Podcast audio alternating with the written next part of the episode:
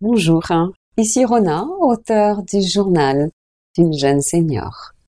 Je vous rappelle brièvement que je suis fraîchement senior et aussi fraîchement retraitée. Et j'ose croire que vieillir est devenu tendance. Et en fait, je cherche des solutions ben, pour un vieillissement plus positif. Aujourd'hui, je voulais vous parler d'une rencontre que j'ai faite hier en allant promener mon petit chien dans un endroit, un espace très boisé. C'est un site très très agréable, avec par endroits euh, une superbe vue sur la mer. Et en fait, pour réhabiliter cet espace vert, des, des, parcelles sont accordées à des bénévoles qui y replantent de beaux arbres, qui entretiennent leur, euh, leur coin de terre, en fait. Je suis très reconnaissante en fait pour ces bénévoles et du coup, euh, quand je rencontre ces bénévoles, j'aime les remercier.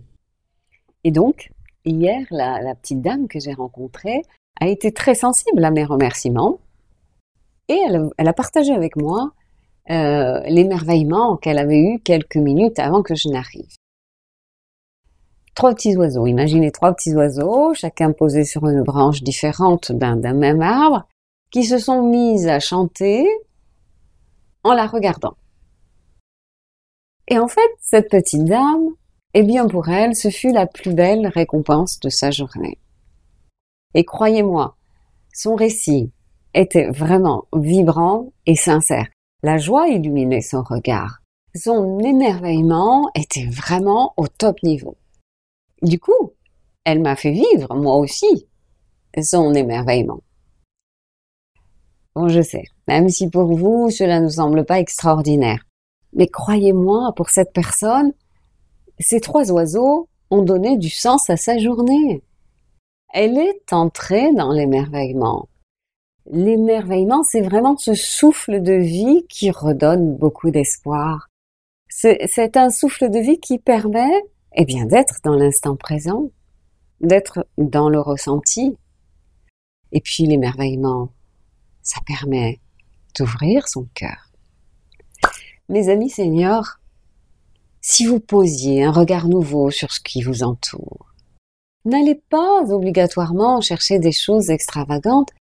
Il suffit de regarder autour de vous.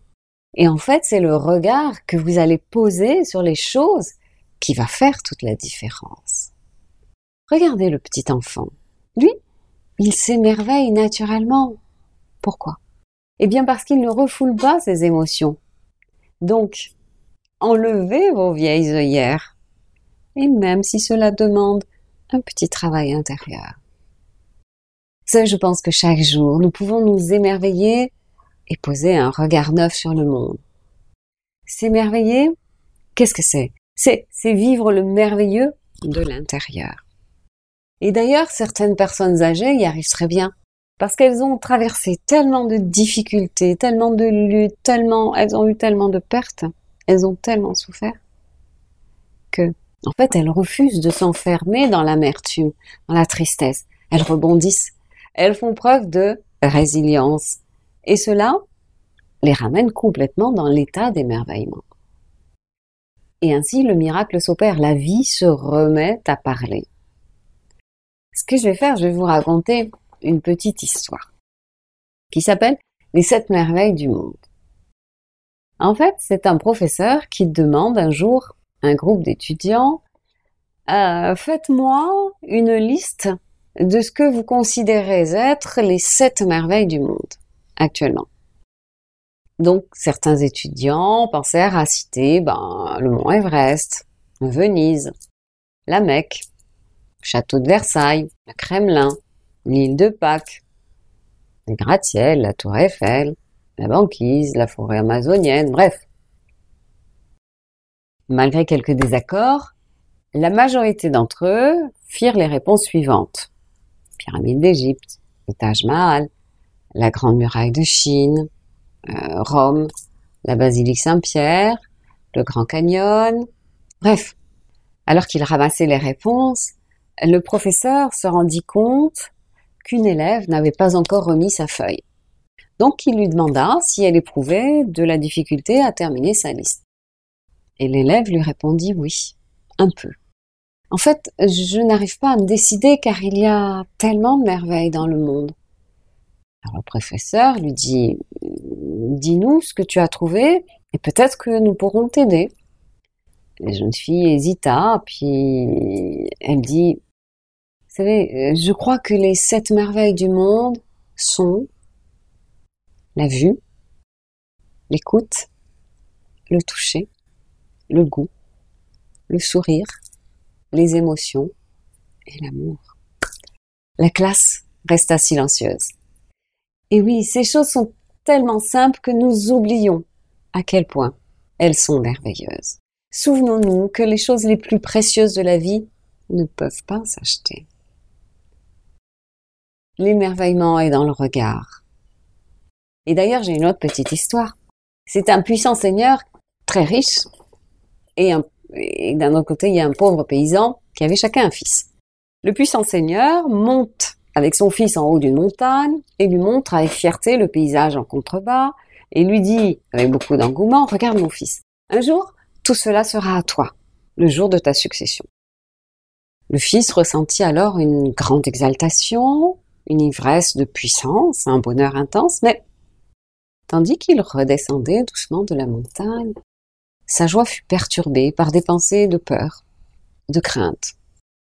Et si son père demain changeait d'avis? Et si des intrigants prenaient le pouvoir? Et s'il disparaissait le lendemain sans qu'il ait eu le temps de lui transmettre la charge? Et si, et si, et si? Il n'était pas très bien. Par contre, le paysan, lui, il monta avec son fils sur l'autre versant de la même montagne, et il lui montre le même paysage et lui dit avec amour, Regarde mon fils, regarde. Le fils reste là, attentif aux sons, aux odeurs, aux couleurs, aux images.